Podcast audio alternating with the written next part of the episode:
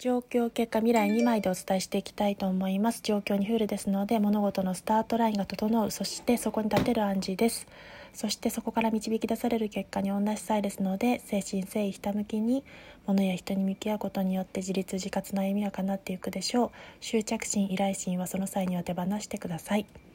ですが最終未来にまた悪魔のカードが出ていることから己の誘惑や悪習慣に打ち勝っていかなければならないというところが未来に訪れてきますので